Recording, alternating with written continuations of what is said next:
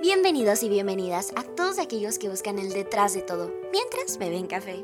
Yo soy Fernanda Metzglicheri y juntos recorreremos el camino de buscar el impacto de lo que muchos no hablan. Nos gusta la historia, las hojas tatuadas con mil caminos de poesía, las conversaciones con personas igual de apasionadas por lo que hacen. Así que siéntate y disfruta, porque recién comienza Poetic Justice Podcast.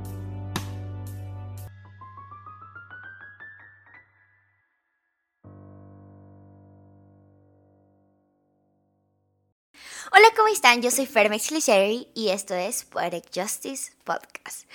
¿Cómo están? Yo estoy muy feliz, estoy muy contenta de tenerlos de vuelta y más porque volvemos con personas que hicieron de su vida poesía. Como saben, esta sección es una sección donde yo les comparto algunas mujeres que han sido un poco olvidadas, algunas no tanto, o simplemente no las conocemos del todo.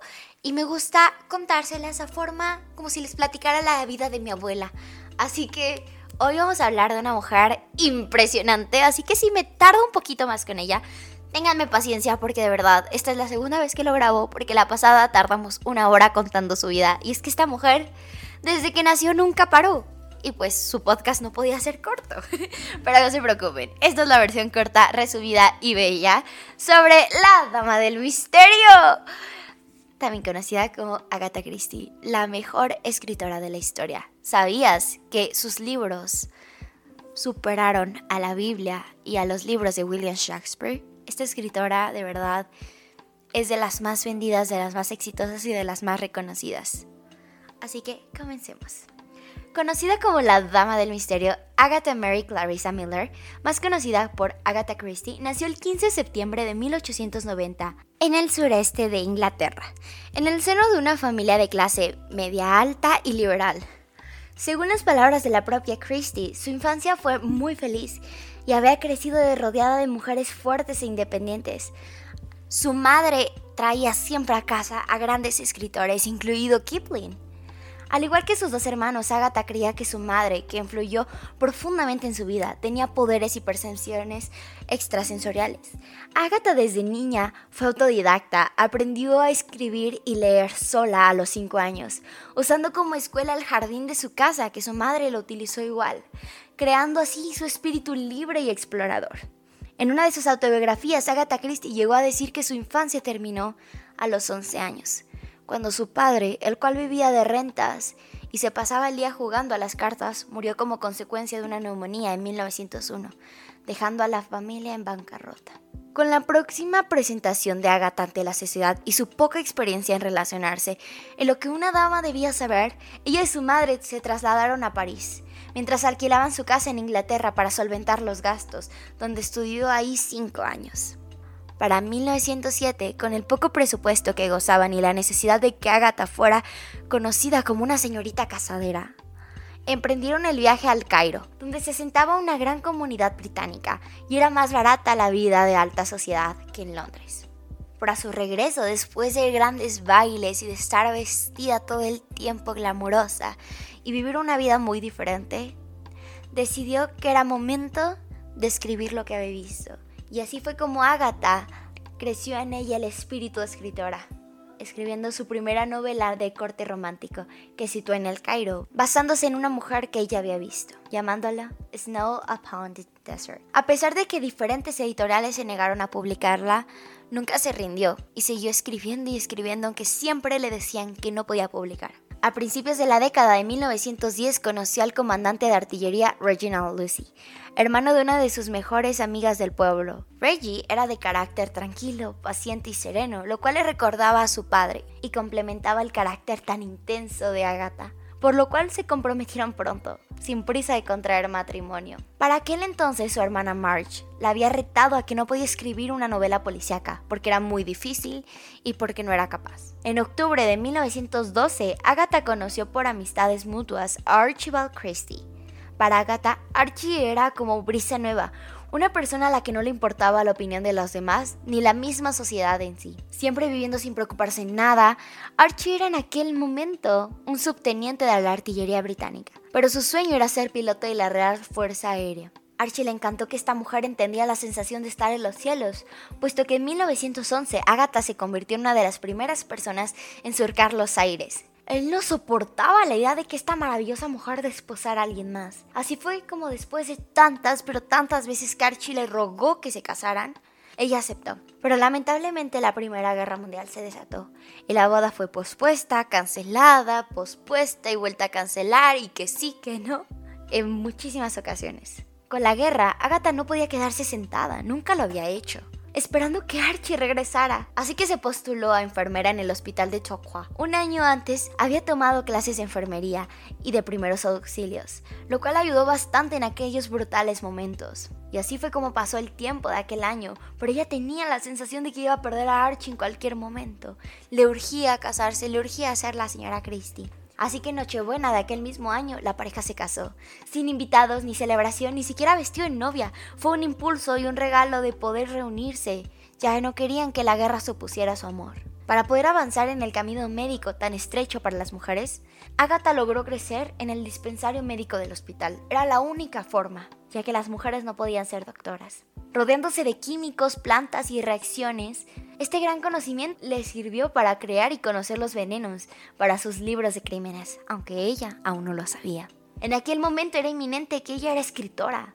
Mientras se la vivía encerrada en su amado dispensario, los personajes y las voces empezaban a brotar cada vez más claro en su cabeza. En 1919, por fin, la guerra había acabado, Archie había vuelto a casa y pudo por fin tener a su primera y única hija, Rosalind, el 5 de agosto de aquel año.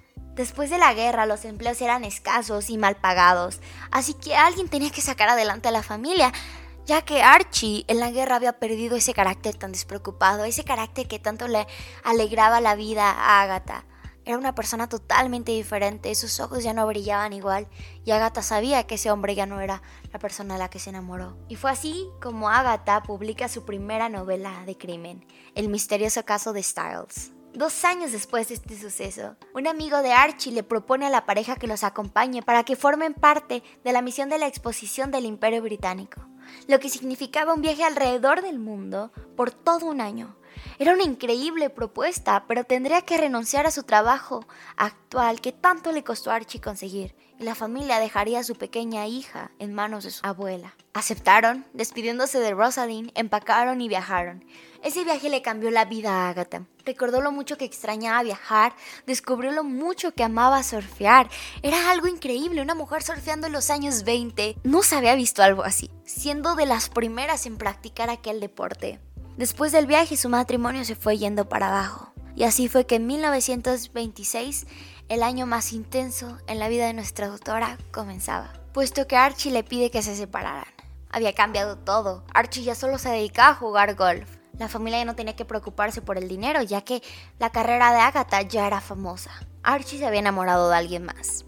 Aquel año también publicó su libro más famoso de toda su carrera, El asesinato de Roger and Ray. Para este punto ya poseía cierto reconocimiento, era una escritora reconocida a nivel continental y ese libro revolucionó la literatura. Y si no fuera suficiente para este año tan intenso, perdió a su amada madre y compañera de aventuras. Agatha perdió la cordura totalmente, creando así su propia desaparición, digna de sus libros. Esta mujer pensó todo, estaba viviendo una doble identidad. Su desaparición apareció en periódicos. Inclusive el escritor de Sherlock Holmes la empezó a buscar. Y como no, nadie sabía dónde estaba ni qué había pasado, habían encontrado su coche a la mitad del camino. Tuvieron que acudir con una divina que les dijera, ¿dónde está Agatha Christie? Y les dijo, no les voy a decir dónde está, pero va a aparecer el día martes. Y sí, apareció el día martes se había presentado a un hotel pidiendo empleo diciendo que era una pianista, pero lo más extraño de todo es que se había registrado con el apellido de la nueva pareja de Archie. En 1928 por fin firmó su divorcio. Y sabía que necesitaba darle un cambio a su vida, volver a conocerse y descubrir su versión adulta y soltera. No lo había estado desde que empezó la Primera Guerra Mundial. Así que decidió viajar sola. La gente la creía loca, ¿cómo vas a viajar sola a Asia? Y lo hizo abordó el Orient Express, sí, ese famoso tren que tanto le pertenece a Agatha, donde recorrió Europa y Asia y visitó la excavación del arqueólogo Leonard Woolley y también conoció a su esposa en Ur, Irak. Ese viaje de verdad fue donde nació una nueva versión de Agatha, una versión libre, fuerte, una versión sin miedo. Y esta mujer no le da, tenía miedo a descubrir nuevas pasiones, nunca se podía quedar quieta. Así como descubrió su amor por la arqueología. Después de estar un tiempo por Asia, sabía que tenía que volver, ya que su hija tendría sus vacaciones de Navidad, pero algo tenía muy claro nuestra autora. Volvería a pisar aquella arena. Y en 1930, claramente regresó a la calurosa Irak donde conoció a Max Mallowan, quien acaba de terminar la carrera y era 15 años menor. Este joven se ofreció a mostrarle más sobre arqueología. Sin que Agatha se diera cuenta, él ya se había enamorado de ella. Pero ella tenía que volver. Pero justo antes de abordar, se lastimó el tobillo. Así que claramente Max no la iba a dejar viajar sola y se ofreció a acompañarla de regreso a Inglaterra con la excusa de ver a sus padres. Pero pasó muchos días junto a Agatha y a su hija Rosalind. Una noche llegó para pedirle matrimonio. y Ella estaba confundida, puesto que era divorciada y mayor que él, pero parecía no importarle. Así que ese mismo año se casaron. Max tuvo que volver a Irak y ese mismo año publicó su primer libro, Agatha, bajo el seudónimo de Mary Westmac, ya que para este punto la gente solo esperaba de Agatha crímenes, crímenes, crímenes. Y ella ya se había cansado, quería poder escribir lo que quisiera, por eso es que creó este seudónimo. En 1931 decide recorrer junto a Max diversas excavaciones por toda Siria e Irak, limpiando y catalogando descubrimientos.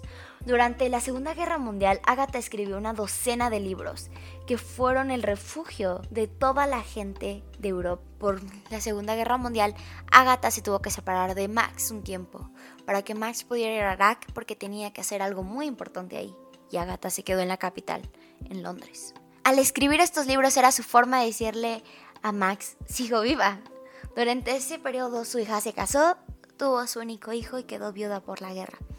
Por lo que Agatha decidió escribir dos novelas y guardarlas como forma de que si le pasaba algo, su marido e hija pudieran sostenerse. Su nombre ya era importante, por lo que esos manuscritos valían demasiado. En 1947 le ofrecen leer para la radio de BBC su relato Los tres ratones ciegos. Era algo nuevo e increíble que le había pasado y dos años después se establece junto a Max en Nimrum, Irak, donde dedica su tiempo a excavar y escribir. Era una aventura, dice que a veces dormía bajo tormentas de arena, pero eso le encantaba, era su forma de que tanto amaba vivir. Era tanto su impacto que tenía sobre los medios, sobre la literatura, que sus obras fueron llevadas al teatro. En 1952, el relato que leyó en la radio se convirtió en una obra de teatro que aún se sigue presentando. Su vida era tranquila para aquel entonces, arena y hojas, escritura y una pala para excavar. En 1971 fue nombrada por la corte británica con el título de Dama del Imperio Británico. La nana de Agatha cuando era niña le decía que lo único que le faltaba era ser de la realeza. Pues ahora lo era. Era tan reconocida que hasta la inclusive la corte real, la misma corona británica, la aceptó. Pero para este entonces Agatha ya estaba grande, su vida se estaba cortando, ya estaba cansada, ya no podía hacer lo mismo y tuvo que abandonar Asia para siempre.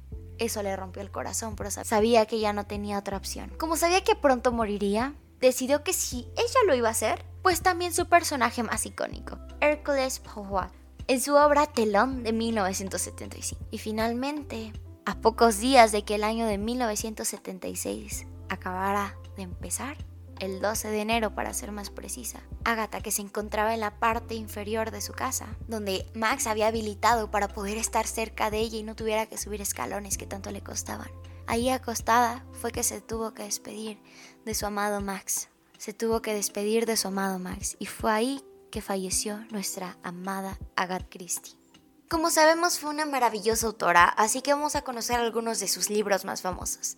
El más reconocido y más famoso es El asesinato de Roger Ackroyd, de 1926. También está La muerte en Vicaria, en 1930, El asesinato en Orient Express, de 1934, Muerte en Nilo en 1937. Estos dos han sido películas y de hecho Muerte en Nilo acaba de salir hace poco, una versión moderna. Diez Negritos de 1939, Un cadáver en la biblioteca de 1942, La venganza de Norfred en 1945, La casa torcida de 1949 y un sinfín más que nos llevaríamos demasiado tiempo aquí. para que se den cuenta de la cantidad de cosas que hizo esa mujer, les voy a contar un poquito de las cifras. Escribió más de 150 cuentos, 80 novelas, 21 obras de teatro y 8 obras extra, vendiendo más de 2 millones de ejemplares, traducido a 103 idiomas. Su libro de 10 negritos, que fue la adaptación, su libro 10 negritos, se vendieron 100 millones de copias. Demasiado y su obra La ratonera ha sido producida en teatros de todo el mundo por más de 70 años, siendo vigente hasta la fecha. Esta mujer no solo eso, sino que ganó varios premios, el premio Edgar Grandmaster en 1955, el mismo premio pero por la mejor obra en 1955, el premio del Círculo de Críticos de Drama de Nueva York en 1955, el premio Anthony a la mejor serie del siglo en el 2000 y el premio Anthony al mejor escritor del siglo, porque tantos escritos claramente fueron tatuados con frases hermosas, así que les voy a regalar tres que me gustaron bastante. Aprendí que no se puede dar marcha atrás, que la esencia de la vida es ir hacia adelante. La vida, en realidad, es una calle de único sentido.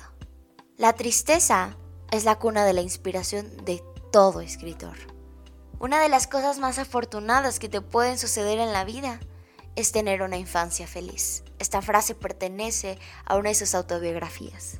Esta mujer fue tan reconocida a nivel mundial que hace 10 años, en pleno Soho londinense, se aprecia un monumento a la autora por su aniversario 60 de la puesta en escena de su obra La ratonera. Esta mujer claramente hizo cosas impresionantes. Yo podría contarte tanto de lo que he leído y investigado de ella. Fue una mujer que no se quedó quieta, una mujer que hizo más. Y sin darse cuenta, ella dijo que nunca trató como de romper barreras o eso. Pero lo hizo, lo hizo tanto como química, porque tuvo que prepararse para química en el dispensario como surfista, como arqueóloga, como demasiadas cosas. Rompió. Esta mujer con méritos propios, con su propio dinero. Fue de las primeras en comprarse un auto. Imagínense, los años 30, años 20, comprándose un, un auto. Imagínense ahora una mujer que se lo compró con el dinero que ella misma ganó. ¡Wow! Esta mujer nunca se quedó atrás y vivió completa y feliz hasta el final, sabiendo que dejó plasmada toda su vida y en los que amaba en buenas manos, las manos de su memoria en sus libros. Y eso fue todo por el podcast de hoy. Espero que les haya gustado. Estoy muy feliz de volver. Y pronto, la próxima semana, el próximo miércoles a las 12 a esta misma hora, vamos a ver tener un nuevo podcast sobre otra mujer impresionante. Una mujer increíble. Te doy un pequeño sneak peek. Es una mujer pionera en su zona. Una mujer que no tenía miedo. Con eso te digo todo. Una mujer que rompió barreras de verdad. Y bueno, eso fue todo. Recuerda que eres amado, que eres una persona increíble. Nos vemos. Adiós. Concluimos el podcast dándote gracias por ser quien eres. Estamos orgullosos de ti y de tu corazón. No olvides suscribirte y darle like para motivarnos cada semana. Síguenos en Instagram, Facebook, YouTube, Spotify, Amazon Music, Apple Podcast, Google Podcast y muchísimas más plataformas. En todas nos encuentras como Poetic Justice Podcast. Adiós.